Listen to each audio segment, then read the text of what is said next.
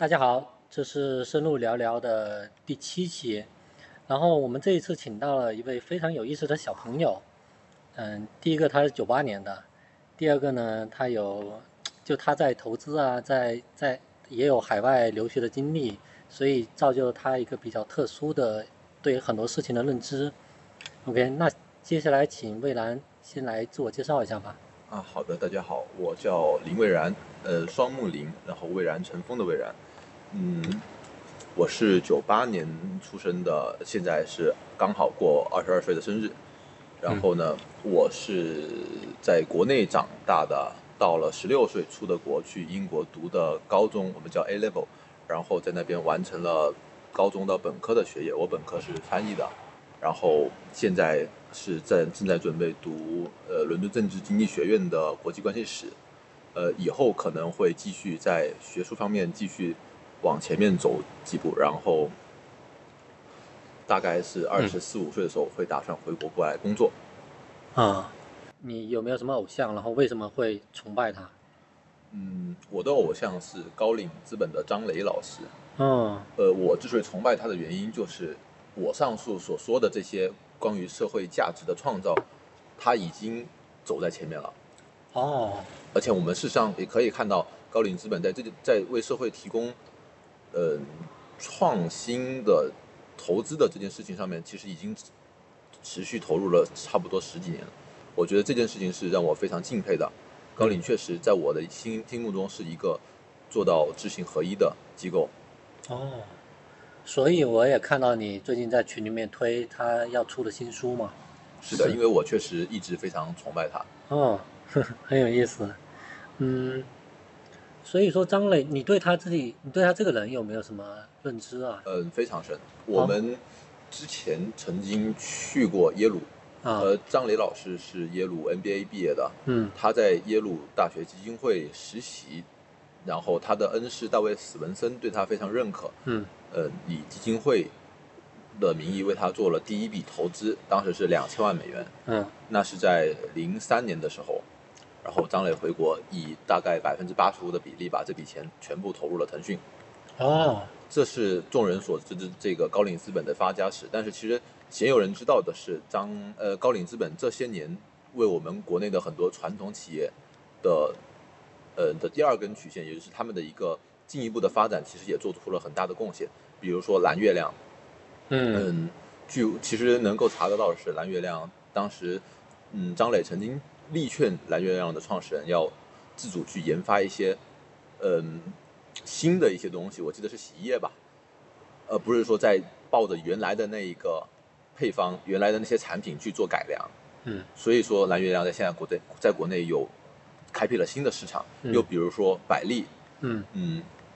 因为高瓴的加入，百利现在能够实现，在它的一个，嗯，据我们一个熟人的一个介绍，百利之前是在电商方面是做的非常差劲的，甚至都已经跟不上这个时代的发展的。但是因为高瓴的投资，帮助他们在电商环节做的非常棒，甚至已经跟上现在直播的一个时代。嗯，甚至能够把那些更优质的资产去单独分拆上市，然后百利内部还实行不断的跟进时代这种新零售的。嗯，呃，一个趋势的一个改造，我觉得这些都是它既能够帮看到这个时代的前沿，比如说高瓴对创新药的投资，他对癌症，比如说百济神州，嗯，又比如呃，又对一些传统行业的一些赋能，嗯，张磊称这称之为价值陷阱，但是他会把那个搬一个梯子帮大家走出来，嗯，所以我认为这是一个非常了不起的一个机构，嗯，很有意思。嗯，对，也是你介绍完之后，我才更清晰的认识到张磊是这样的人啊。嗯，对，所以就接下来我我也想聊，除了除了你嗯跟随着张磊，然后在他的影响下有了这个梦想之外，嗯，我也挺关心你自己如何去，比如说你平常会看什么书来提高自己在各方面的这种学识的增长，嗯。其实对于你怎么选这些书，对于书单或者说对于阅读的一个内容的选择，其实主要是基于嗯可信度加权的一个评估，也就是我周围嗯，比如说南天老师，又比如说这一个呃，我认识的不少其他朋友吧，在这里就不点名了。嗯，大家对我来讲是一个，第一是投资界里面非常元老级的人物，嗯。或者说都有各自成就的一些人物，他们的推荐我基本上都是作为可信度加权最高的人的一个必读清单的，所以这是我重最重要的一个一个一个书本的来源。嗯另一方面呢，我也会自己在不断的阅读，呃，因为我本身也是，嗯，中信出版社跟新经典的这个小股东。中信是出了很多书，对，中信在经管类的书籍的出版上面，以及嗯，以及一些哲科类的书籍的出版上面，确实有不少每个月都会推的一些书单，嗯我会定期的去关注。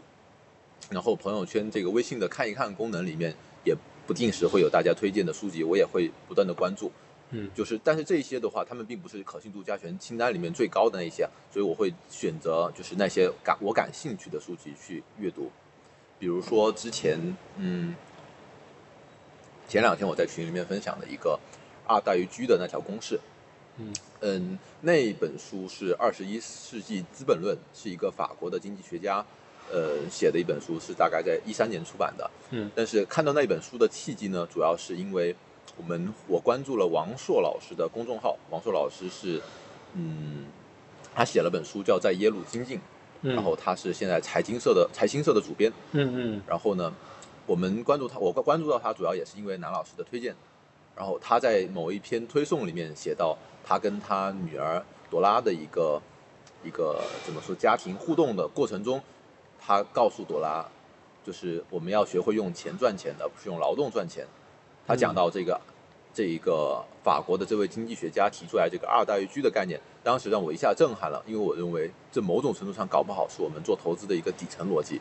所以我就特意去搜了这个经济学家，然后才发现这本书，然后就自己马上就去读了，因为我觉得这搞不好可以马上解决我的某个难题。事实上，他也确实为我提供了一个非常好的一个思路。嗯像这种情况的话，我就会把他们加到我作为优先阅读、立刻阅读的一个一个一个清单里面。嗯，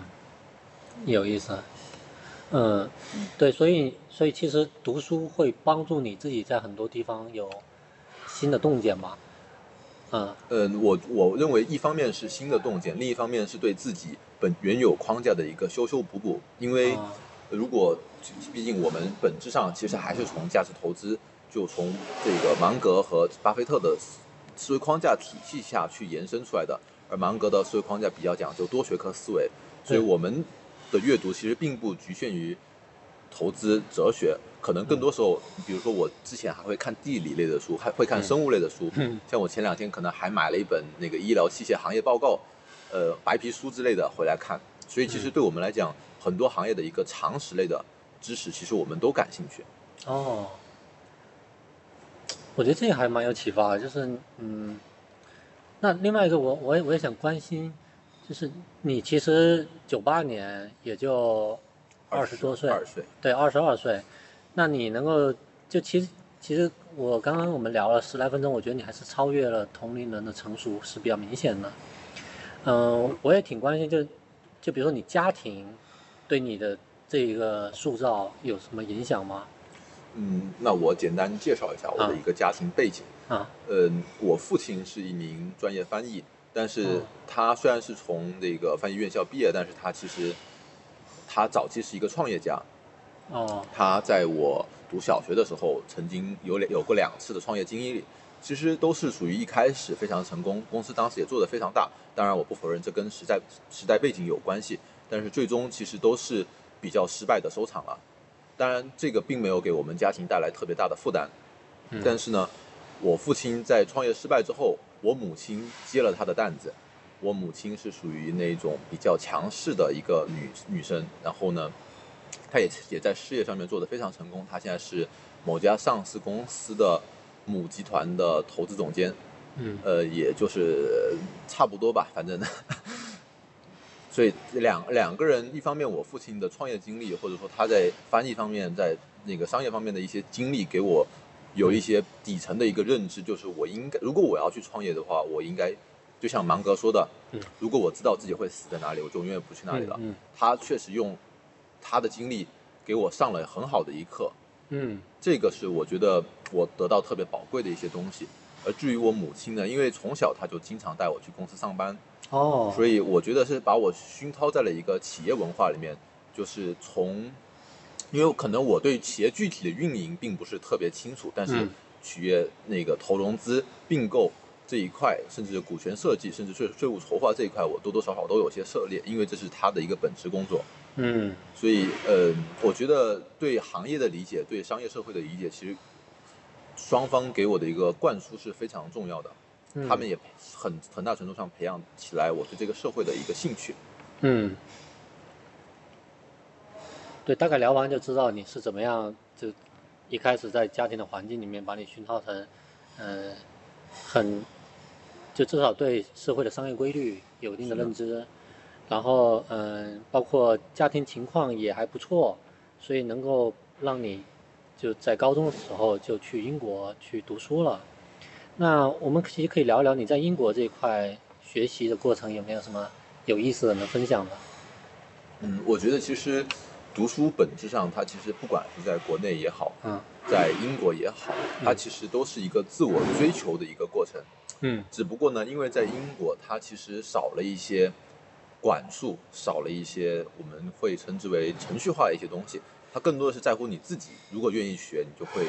认真的去学。嗯所以我觉得这一点对我来讲特别重要。英国给我提供了一个，呃，我知道如果我不去那么做，我肯定会死得非常惨的一个绝对环境的一个问题。啊，这就怎么讲呢？就是说，呃，我也当然也这个形容也不是特特别恰当啊，而是说，因为英国提供了一个相对相对比较对等的一个环境，就是你如果有付出，你一般就会有收获。因为他走的并不是一个，当然可能跟我们学校有关系。我们学校是走一个非排位制的，只要你学了，你有成绩了，你就可以拿满的 GPA 毕业的。哦，所以对我来讲，我其实目标很明确，因为我其实一直在跟我妈妈有聊过这一块。嗯我并不认同，就是说学历论。我认为学习能力是远远比学学历更重要的一个事情，但是我知道学历论是我们筛选人才的一个更更更更大概率的一个对前提。对所以呢，我会去就在学历上面，我要做到我不输给别人。嗯但是我觉得我是八十分主义者，只要我做到我不输给别人，能够过简历关，其实后面的我就不会再去深刻的研究了。嗯所以从这一点出发的话，我其实我不认为我在学习上面是一个特别优秀的人才，我只不过是把自己能做到，就像把对待工作那样子去对待学习，嗯就是特别认真。我只要做完我能做的事情，我不会后悔的事情，那我就没有其他怨言了。嗯。那照我的理解，其实你在英国学习的这段时间，你还是会有很多课余的经历的是的，啊。你会投在哪呢？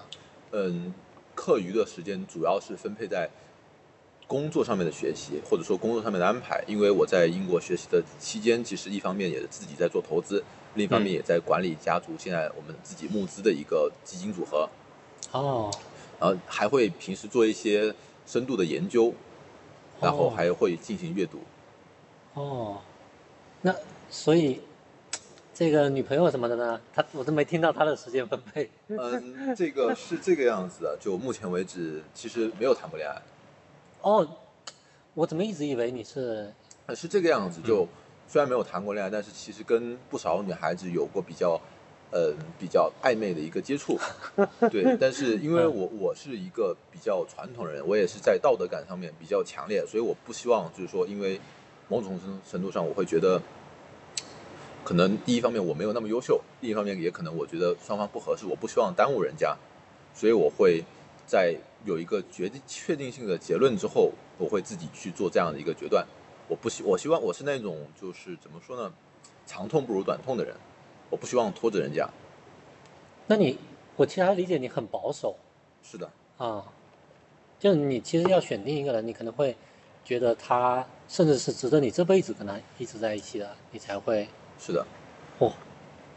哦，好可怕。不，其实我觉得周围比较幸福的这种夫妻，其实多多少少都有这样子的一个倾向性。嗯，OK，好，大概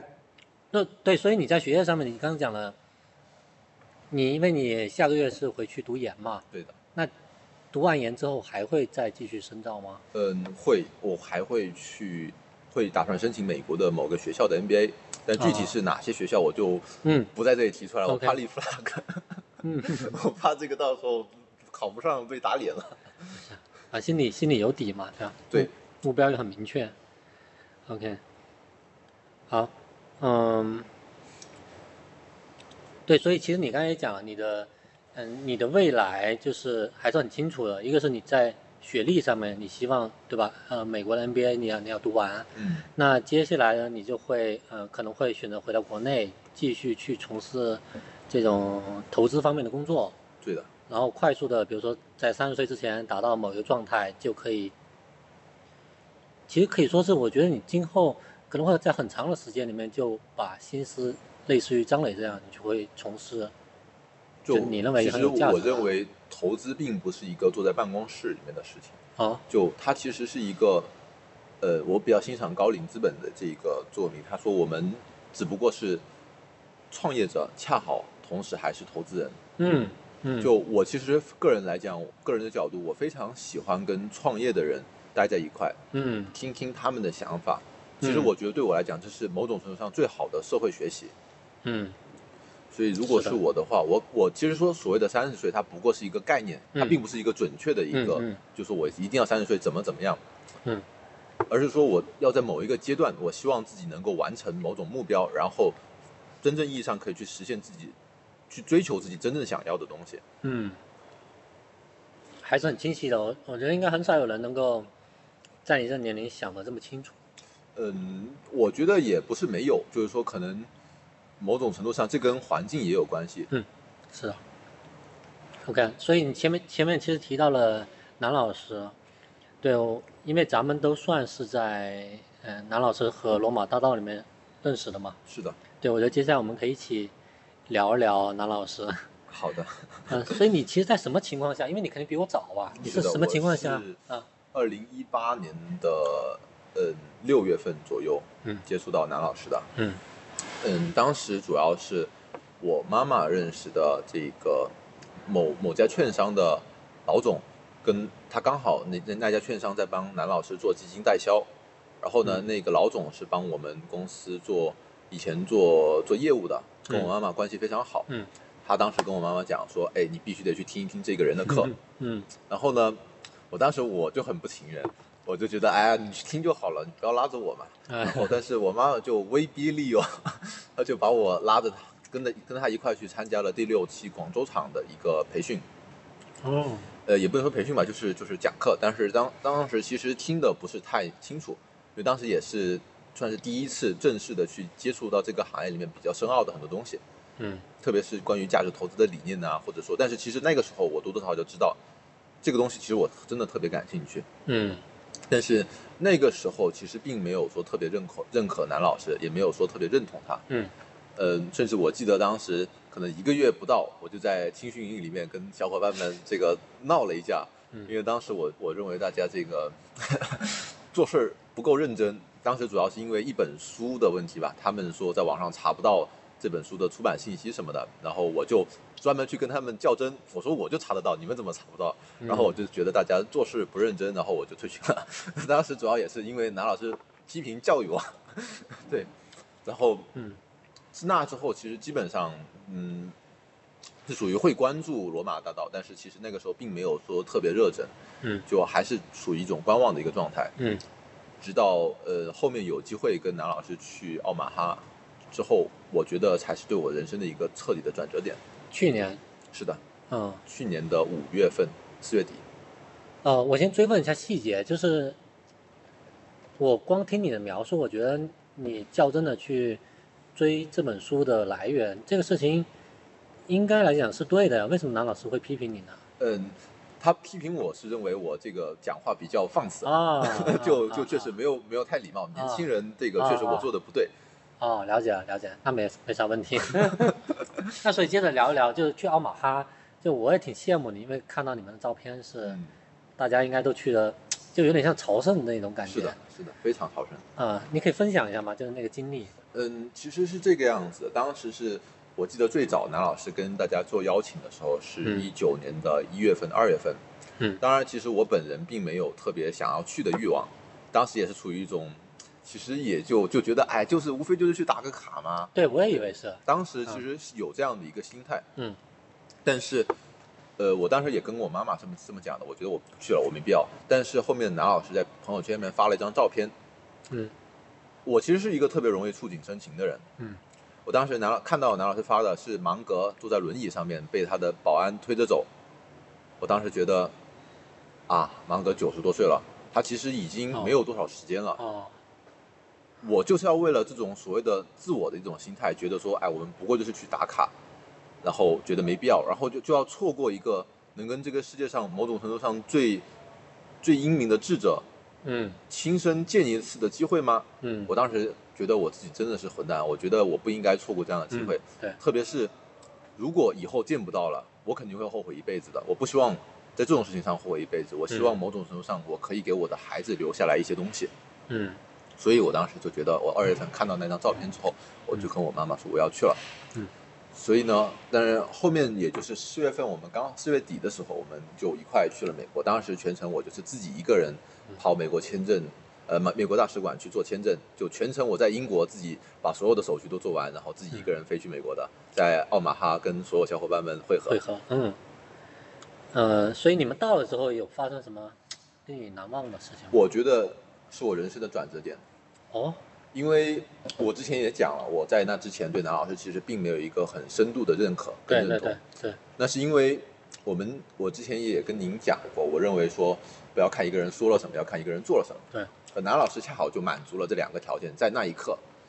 嗯，南老师带着我们参观奥马哈的时候，嗯，他一个从来没有去过美国的人哦，却能把在奥马哈的所有故事讲的就跟自己亲身经历过的一样。是，他当时捧着那一本他看了十几二十年的那本每一个美国资本家的成长史，当时我就知道南老师一定是把芒格和巴菲特的东西看得滚瓜烂熟，可以背下来了，嗯他才有这样子的能力给我们把这样的一个对环境讲得清清楚楚。我觉得，起码目前为止我没有看到全国任何一个人可以做到像他这个样子。嗯。就像到了自己家一样，给我们介绍各种各样的事情，特别是在伯克希尔会场的时候，我觉得那一刻我震撼了，嗯。就是我彻底被他折服了，嗯，他的魅人格魅力非常强，嗯。在那一刻我就完全相当于跪倒在他面前的那种感觉了，就完全不会再质疑他的话了，完全不会再观望了，他说什么我就信什么，什么场景让你嗯，完全相信他？我觉得主要就是带着我们在伯克希尔会场里面走一遭，因为那个会场里面主要都是伯克希尔旗下的各个子公司的一个展览。嗯那老师是边陪着我们走，边跟我们讲，像导游一样讲他们、哦他们的一个典故。所以他是对每个企业都呃，也不能说每个吧，但是绝大部分，我觉得哦能做到他那一点的，基本上在全全中国已经是寥寥无几、嗯屈指可数了。嗯，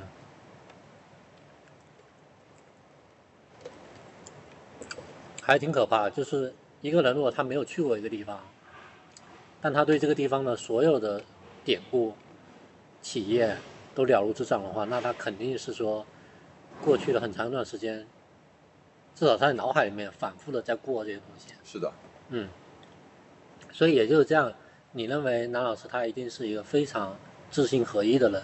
是的，因为之前之所以处在观望，就是我虽然知道南老师挺厉害的，嗯，但是我没有办法通过某个具体的事件去验证我这个对，信念。但是，一旦验证了，我就不会再去质疑他。我觉得他就是可信度最高的那一个人。嗯，他说什么，我就去执行，我就去相信。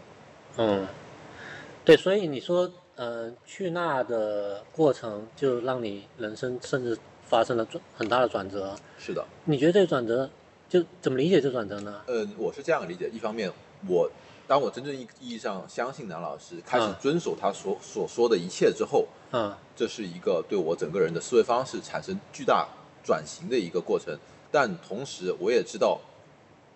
原来我感兴趣的这条路其实并不孤独。嗯在奥马哈的那个会场里面，虽然人不多，只有三四万人，但其实所有人都是，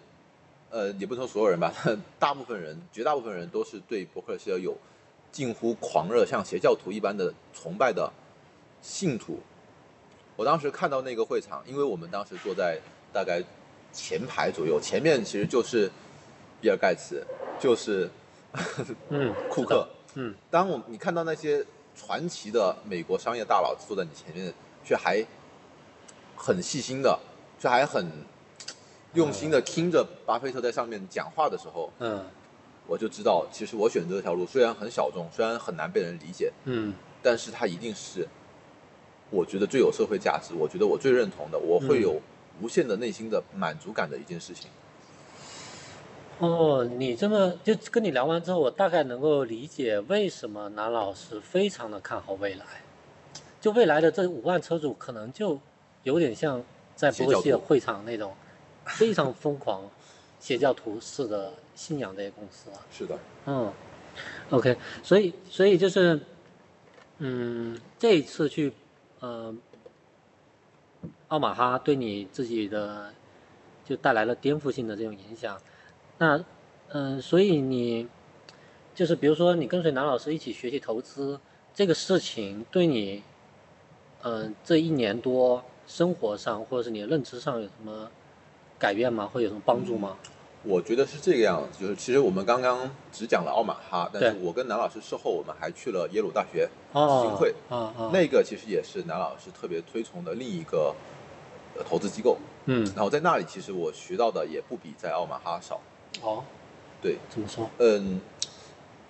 就我刚刚可能没有讲耶鲁大学的具体联系，它其实是张磊的母校。对，就是其实我们当时去耶鲁大学基金会做的是路演，我们当时给他们推荐的是两家公司，一家是万华化学，另一家是新经典。嗯呃，当时南老师给我感触特别深的是，我们在去人家基金会的前一天晚上，他反复在房间里面，这是他自己回忆的啊。他说他一个晚上基本上没怎么睡着，而我们我跟胡博士还有这个静佳女神，大家其实都睡得比较迷糊，嗯或或者说睡得比较安安稳。但是南老师第二天他早上其实很早给我发消息，他说他想了一个晚上，他觉得我们不应该以我们自己机构的一个募资为目的，去跟人家进行交流或者说路演，嗯而是应该，我们其实我们作为一个资产管理机构，或者说投资机构，我们的目的是通过资本配置去帮助到那些好的公司。嗯那作为一个中介，我们其实能够帮助到那些好的公司，我们能不能够赚到钱其实不重要。所以他当他那一天早上，他很早很早给我发微信，他说：“我想了一下，我们还是只讲新经典跟万华化学吧，我们不讲自己了。”嗯那一瞬间我就知道，嗯，南老师这个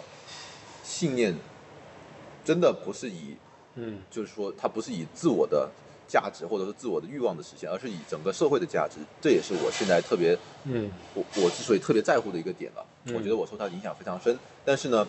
耶鲁大学基金会也是一个非常重视这一方面的一个机构。嗯，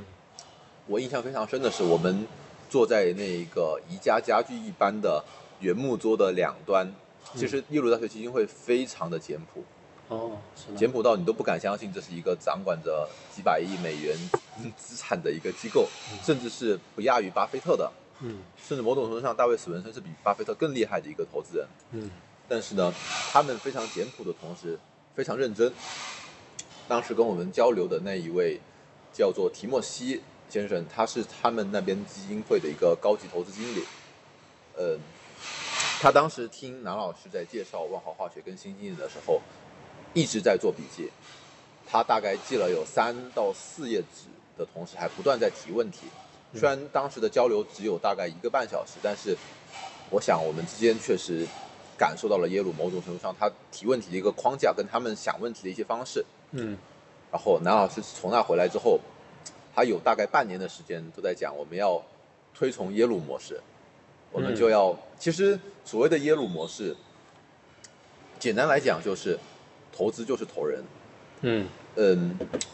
我特别认同南老师的一个观点，就是虽然我们只看到了耶鲁投张磊这一个人的成功，嗯。但其实是因为耶鲁投的不是张磊，而是耶鲁学子，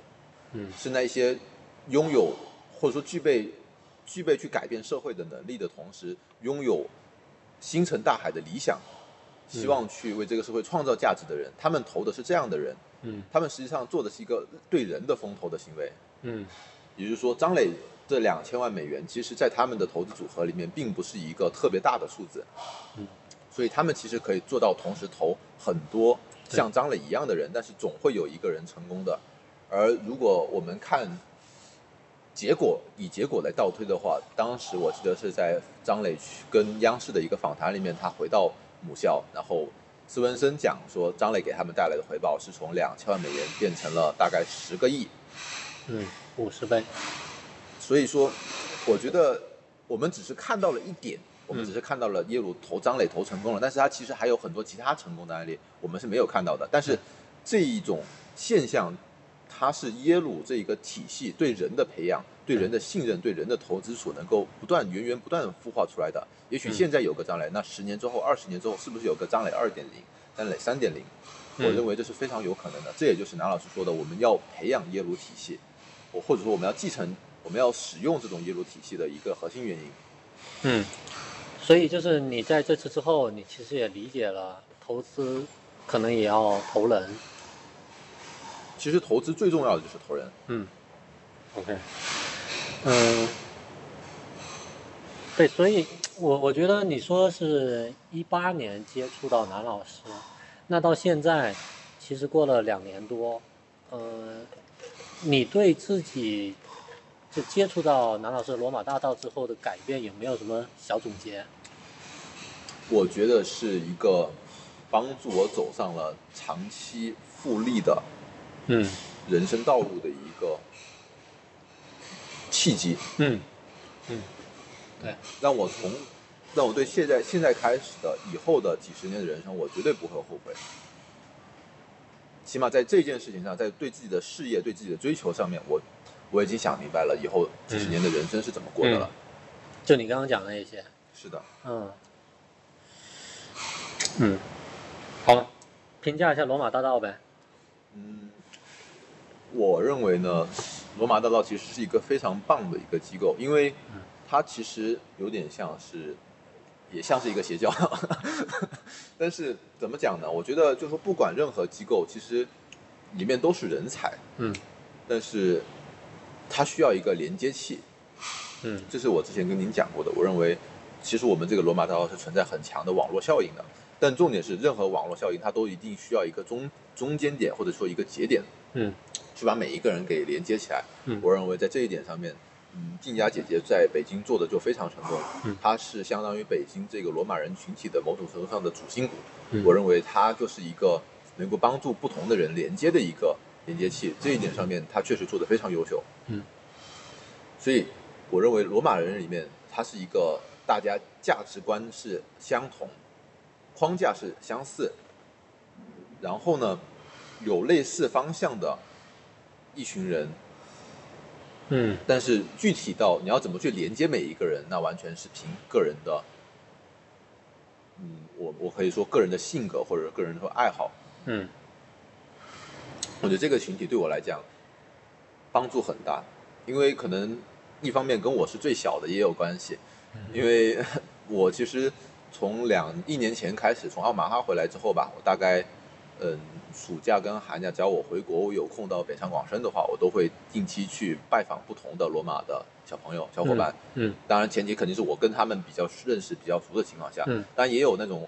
像这种网友见面这种情况也是不少。就我会不会有任何的陌生感，也不会有任何的嗯距离感。我觉得就是大家非常的坦诚，非常的真诚。嗯因为其实我是一个，我觉得说我对那种我第一我完全不认可，或者第二我我觉得没什么兴趣的人，我会一点都不真诚，因为我觉得没有必要多跟他们聊，嗯甚至跟他们讲真话也没有意义。但是对于我非常认可的人，我就觉得我没有什么好藏的，我你想听什么我都可以跟你讲。嗯在这个组织，我觉得我找到了某种程度上，我可以完全具具备安全感的一个、嗯一个组织。我觉得就是特别重要的一个点，特别是每年跟大家的不断的交流，让我对自己的认知也越来越清晰了。嗯，这点我还挺认同的，因为最近录了几期，我也发现，就聊起来大家就不会太拘谨。是的，就其实很多人可能，你比如第一次见，呃，比如说年初，嗯、金家组织北京的这个跨年局，就其实那是我第一次和这些人就是见面，见面，但我觉得聊起来就没有什么陌生感，就都很亲切。然后你有什么疑问就直接抛出来，别人也会很好的给你真诚的解答。是的，我确实我会觉得说人与人之间的一个联系，如果说有陌生感，它一定是因为某种程度上的隔阂，对因为你不希望被人这个人了解，你不希望被这个人。对，但是在我们这个群体里面，其实大家都是相似的人，因为南老师已经帮我们做好第一层筛选了。对，嗯，嗯，所以你，嗯，我刚理解你应该跟罗马大道里面很多人有这种连接，是评价几个很有意思的嗯同学呗。我认为最有意思的，比如说静佳姐姐，嗯是一个我喊她女神嘛，对，对她确实是一个非常优秀的人。嗯嗯，我之前 之前很搞笑的说，如嗯果我说如果他这个小个一轮，搞不好 这个要要掐掉，这个要掐掉。然后至少我知道你的这选择标准嘛。啊，也不是啊，也不是啊，这个不是这个意思，但是差不多吧，差不多吧，对，这个别害羞。暧暧昧一点暧昧，但是确实他是一个我认为非常棒的人，他的嗯连接力非常强，韧性也非常棒。咱们北京这里面的小伙伴，我认为丁家是最好，就我我最我最最看好的那一批人里面的一个。嗯然后第二个就是浩景浩杰姐姐，她嗯是也是非常优秀的一个一个，嗯，虽然我跟她交集并不是很多，但是每一次跟她的交流都会让我觉得，嗯，她确实非常优秀。对，明天明天我会约他做一次采访。嗯，哦你已经跟他有约了是吗？对，约了明天呃，我还约约去去见他呢。啊。哎，不过他确实也是非常优秀的一个人，我觉得是主要是从他的一个思维方式，他是嗯属于那种特别有效率，做事情非常有决有执行力的一个人。特别是嗯我们之前在研究格力的那个案案子里面，让我见识到，他确实是非常的有能力，非常的让我佩服的一个人。嗯，大个总应该是在很多商业洞察力上是非常强的。是的，因为啊他的本质就是在一级市场里面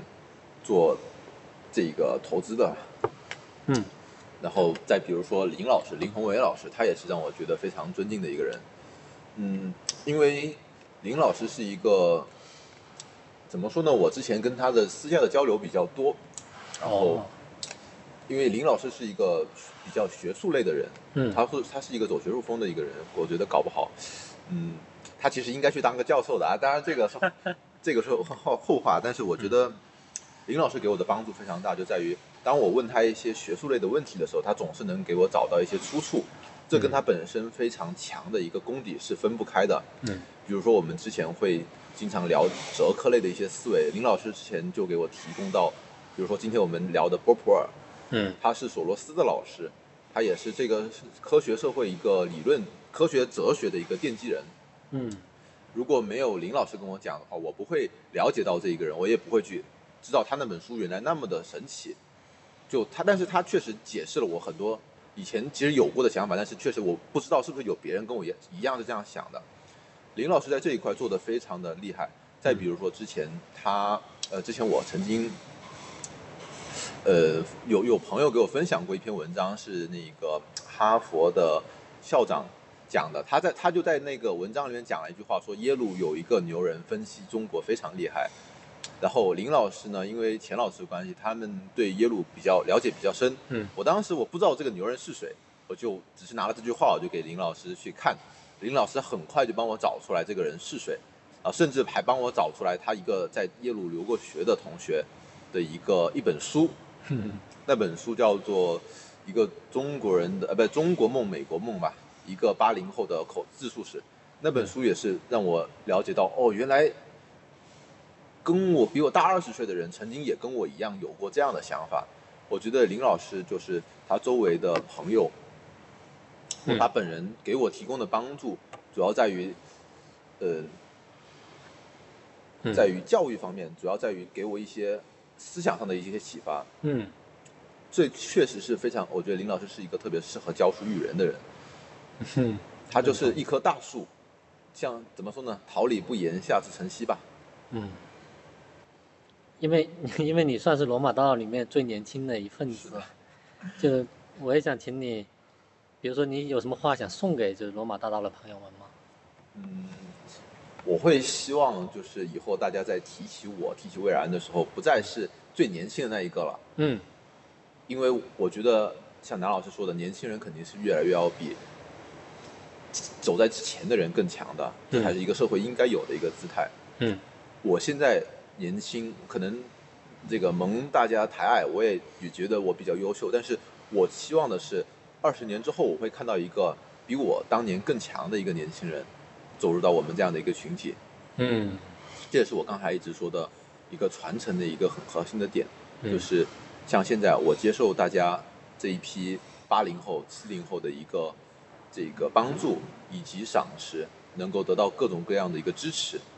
我也会希望等到我到男老师这个年纪了，我能够跟他做同样的事情，去嗯教育好我们的下一代，甚至大家以后的子女。嗯我觉得这个其实，我如我觉得如果罗马大道真的做得好的话，它应该是一个长青的事情，它应该是一个世代交替的事情。嗯，这也是我真心希望我们罗马罗马大道能够越做越好。可能我们吸纳新成员，或者说我们找到那些跟我们志同道合的人的速度并不会很快，嗯但是我们追求的是这种在一块的这种时间的一块做时间朋友的这种目的，而不是追求规模。对，选择质而不是量。是的，嗯所以我会认为说，对我来讲，我觉得很重要的一个标准就，南老师现在培养我，大家现在培养我，嗯，等到我到大家这个年纪了，我会去把这种培养、这种赏识传承给下一代，我能够去培养大家的子女，或者说其他的新成员，我能够嗯把这种好的一面给他传承下去。如果能做到这一点，那我觉得，就像我一开始说的，我觉得这就是人类社会一代比一代强，人类社会嗯。进步的一个最根本的一个原因，就是我们嗯能够把上一代人传给我们好的东西，给他不断的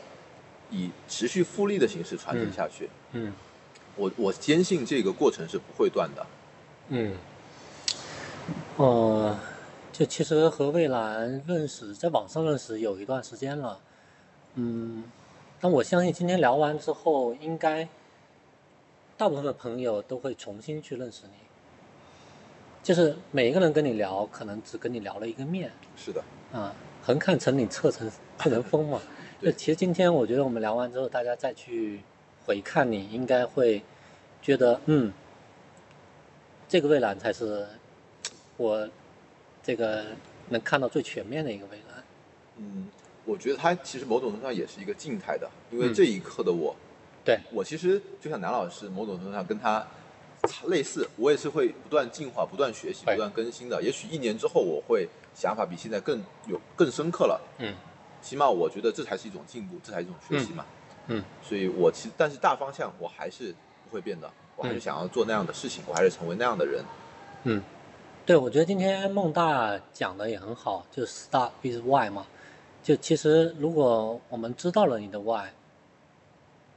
对于你未来就大道上面应该是变化不会太大。是的，其实我一直认为说，我们不管做任何行业，或者说嗯做任何事情，道是远远比术重要的。嗯嗯，我可以分享一个我特别有意思，我我自己看了特别感兴趣的一个点，就是、嗯其实高毅资产它也是国内排名第一、第二的一个资产私募资产管理公司。嗯高力资产的这个这个总经理邱邱路路先生，嗯他曾经分享过，他说，当他们高毅在面试人的时候，嗯他经常会问那些新来的学生说：“你们都看过哪一些投资类的书籍呢？”然后他分享的一个回答是：这些学生往往都是一些很很大头衔的一个持有人，比如说 CFA、From 或者说 CPA，但是面对这样的一个提问的时候，他们往往措手不及，因为他们其实没有怎么看过投资类的书籍。嗯我认为呢，比如说我们现在做投资，很多东西它其实是一个术的层面，它是一个技巧。比如说你知道怎么去做估值，你知道怎么去做贴现，又嗯比如说你知道怎么去分析一个企业，像这样子的东西，它其实都是有框架可以代替的。嗯但是你不知道的是，为什么我要做这件事情？因为你学的东西都是 what，它就是一个术，但嗯是为什么它才是一个道？嗯所以我会认为说，你做一个东西，你去看看人家别人是怎么想的，他其实不会任何你看，比如说李璐老师的书，他不会教你说什么我怎么样做价值投资的，嗯我怎么样去看一家企业的估值的。嗯其实那一本那个那个现李路那本书，其实从头到尾，除了他在给各大学生上课的时候那么一个小插曲，他会跟你讲说我是怎么看安全边际的以外，整本书那几百页很厚的一本书，其实没有一点讲到什么是数，嗯没有讲技巧的，都是跟你讲到我们作为投资人，我们我们作为投资人，我们的信托责任是什么？对我们要发现什么样的公司，我们要怎么去做这样的一个投资人，我们要怎么样去做商业分析，我们要跟什么样的公司合作？他讲的都是这些理念、一些哲学上面的层面。嗯我认为能够想明白这一点，其实你要先得到那术，其实你怎么用都可以。嗯，好啊。今天我觉得聊的还挺透的，是的，还有什么？嗯，还有什么我咱们看看咱？们清单，好像还有一个一两个没有聊到的。嗯嗯，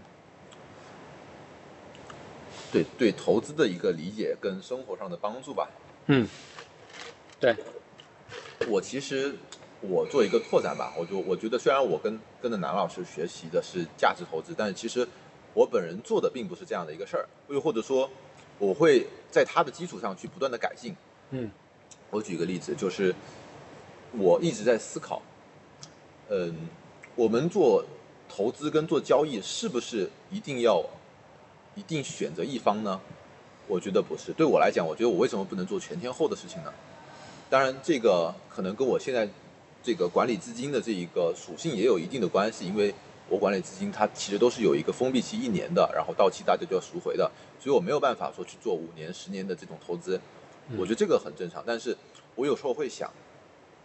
因为大卫·斯文森他对资本市场的一个定义就是，我们只有三种投资投资工具可以用，第一种就是资产配置，这个是在不同的资产类别里面进行一个比例配置的一个行为；第二种就是择时交易，就是你在高买高卖低买的一个一个波段交易的一个行为；第三种呢就是证券选择。嗯。我会我会认为就是说，其实我们哪怕我们做价值投资，并不意味着它就一定是正确的，而是说价值投资是一种我们选择的一种生活方式，嗯。因为我们认为这样子可以帮助我们发现一些好的企业，然后陪伴它成长。嗯。但是我认为对我来讲，我会更崇尚那些从生活中去发现一些好企业，然后不断的去关注它。嗯，在这里面我就要推荐一家企业。啊 嗯，我之前也跟也跟这个黄老师您聊过，我认为，其实我本身我作为一个年轻人，我是玩游戏的嘛，嗯但是我跟一般年轻人玩的游戏不一样，或者说，其实以以前吧，大概从我读初中那会，我就开始玩这家公司的游戏了。这家公司的名字叫米哈游，哦我在罗马人的群里面也跟大家不断的分享推荐过这家公司。为什么说它特别呢？因为它是一个革命式的企业，他想做的事情永远都是 all in 进去，然后我一定要改变这个行业。嗯。但是其实对我来讲，我觉得作为一个用户，我先把作为投资人的身份抛开，而是作为一个用户，我是怎么爱上它的呢？我从初中开始玩他的游戏，到现在差不多是八年的时间了。嗯我看看他从一个小公司，刚刚从接受了天使轮的一个公司，到现在可能估值三三三五百个亿都不算多的一个公司，嗯我相当于见证了他的一个成长史。嗯我从他的创始人一头黑发看到现在可能才三十岁，已经满头白发了。我其实每次看他创始人在开这种公开的演讲会的时候，我就特别感动，嗯因为我觉得能有这样的一家公司存在，服务于我们这样的用户，是很不容易的。嗯嗯，我可以坦率的说，我认为全中国的所有游戏公司里面没有一家比得上它，因为它对用户的服务是，嗯，我特别感动的一点。我举个例子来说明一下，就是，嗯，这么这么些年来，我其实在网易、腾讯上面的游戏其实充值的也不少了，但是呢，他们每一次给我打电话都是，先生，我看您这个最近没有登录了。然后嗯我们这个公司最近出了一个新活动，啊，你可以回来体验一下。嗯他们讲的都是希迫切的希望我回去充值，去给他们嗯贡献流水这样一个行为。但是呢，米哈游不是，米哈游会定期的给我送实物的礼物送到我家来。嗯他大概给我送了有三四年了，嗯。甚至我们家已经，我妈经常吐槽说，哎，你还又怎么又送东西过来了？他就是属于那种，呃，其实我之前翻过他的年报，他大概是每年会花几百万在给玩家送礼这件事情上面，嗯。是送实实体的礼物，嗯，而且是那种你不需要任何成本，你只要参与到游戏里面的活动，甚至你是这个游戏这个阶段里面的老玩家了，我就会送给你，嗯。完全不计成本，然后不要求回报的一种。我这么多年的游戏经历，从来没有任何一家游戏公司干过这样的事情，是他是唯一一家。嗯，所以我那一刻收到他礼物的那一刻，我就认为，只要他没死，我这辈子就跟他的，他出什么游戏我就玩什么游戏。嗯而事事实上，他也没有辜负我们作为玩家的一种期待。他出的每一款游戏都是革命式的、颠覆式的。嗯虽然说这个业界会有很多批评声，但是因为有批评，所以才说明他做的其实非常颠覆式。嗯这家公司呢，我推荐它是因为我认为他做的这样的用户型的生意，嗯虽然说一开始起步会很艰难，但是雪球是越滚越大的。嗯它其实已经在准备上市了，但是一直没有通过的一个核心原因，是因为他的产品做的太单一了。他只想做一个品牌，他只想把一款产品就是不断的做延续，能把这个品牌的心智越做越高，越做越越好。它只是为了这一群用户而服务的。这一点，我其实到目前为止，我认为绝大部分的游戏公司都是流量思维。对啊、就是我刚才说的，他们做的是一到 N 的事情。他们，嗯、比如说我跟很多游戏公司的策划们都聊过，大家想做的，比如说都是，老板会要求你，半年，我给你这个产品，资源就有限，半年你给我把这个这个成本收回来，还要赚钱。他们做的都是短期 ROI 为二到三的这种事情。嗯。但是米哈游的，这就要讲到它游戏的另一个特点了，它目前为止的所有游戏都还活着，嗯。八年了。嗯。它是它所有的游戏都是这个行业里面最长寿的游戏，嗯。而且吸金能力一直都很稳定，嗯。甚至你你其实很难相信一款出了三年之后的游戏，居然对。它的营收越来越高，对这个是我觉得很多游戏行业的人是会觉得匪夷所思的事情，嗯。但是在我看来很正常，因为很多人没有办法理解，他其实他做的是一个我们不断的给你培养，我们不断的投入去打造一个产品，打造一个角色一个形象，然后让玩家产生共鸣，然后愿意为这个事情为为了爱买单，为了自己的感动买单，而不是说为了这种数字，为了这种虚虚拟的东西去买单。嗯。就好像你还有经常会在上海地铁里面铺一些这个广告，这个在我们这些股精神股东看来也是一些非常奇奇怪怪的消费，但是其实我们能能够理解，就好像 B 站一样，其实我也是 B 站很多年的用户了，就好像我买入 B 站就一直拿到现在，一个道理，如果我买入了米哈游，我也会一直拿到现在的，就说。我认为的投资呢，其实就是我们对生活，我们对我们相信，我们愿意先成为用户的事情的的这种事物和公司，去进行一个长期坚持的陪伴。嗯就说我们做作为投资人之前，我们必须得先作为他的用户。我们如果我作为他的用户能够爱上他，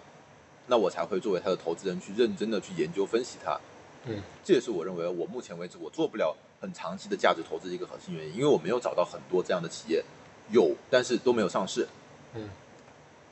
但如果我发现了这样的机会，我是不会放放过他的，我甚至不会抛弃他的，我会一直陪伴他。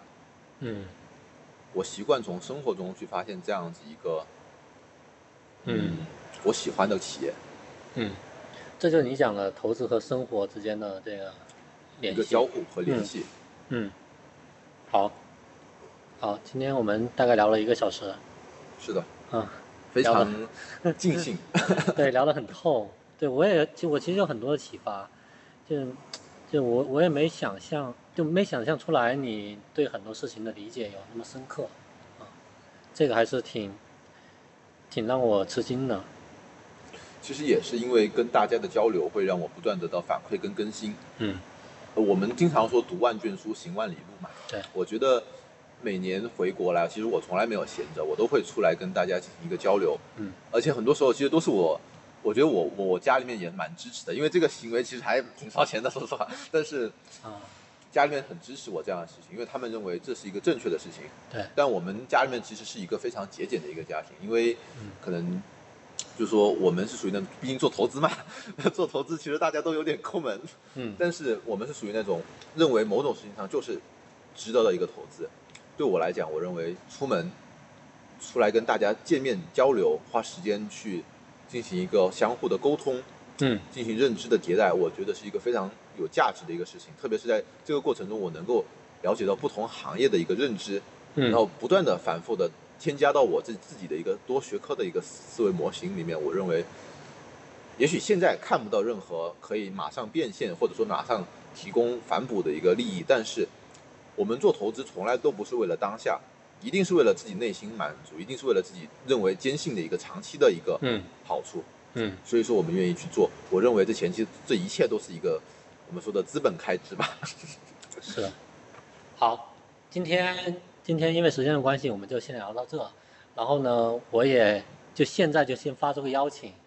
比如说半年或一年之后您再回国，我们再聊一次，好的，没有问题。到时候对我专门再来趟北京。一起再见证一下未来这一年半年的在认知上的变化。好的，好，那今天冯老师。嗯，今天先这样，嗯，观众朋友们，拜拜。你也跟好的，观众朋友们，拜拜。好，再见，嗯。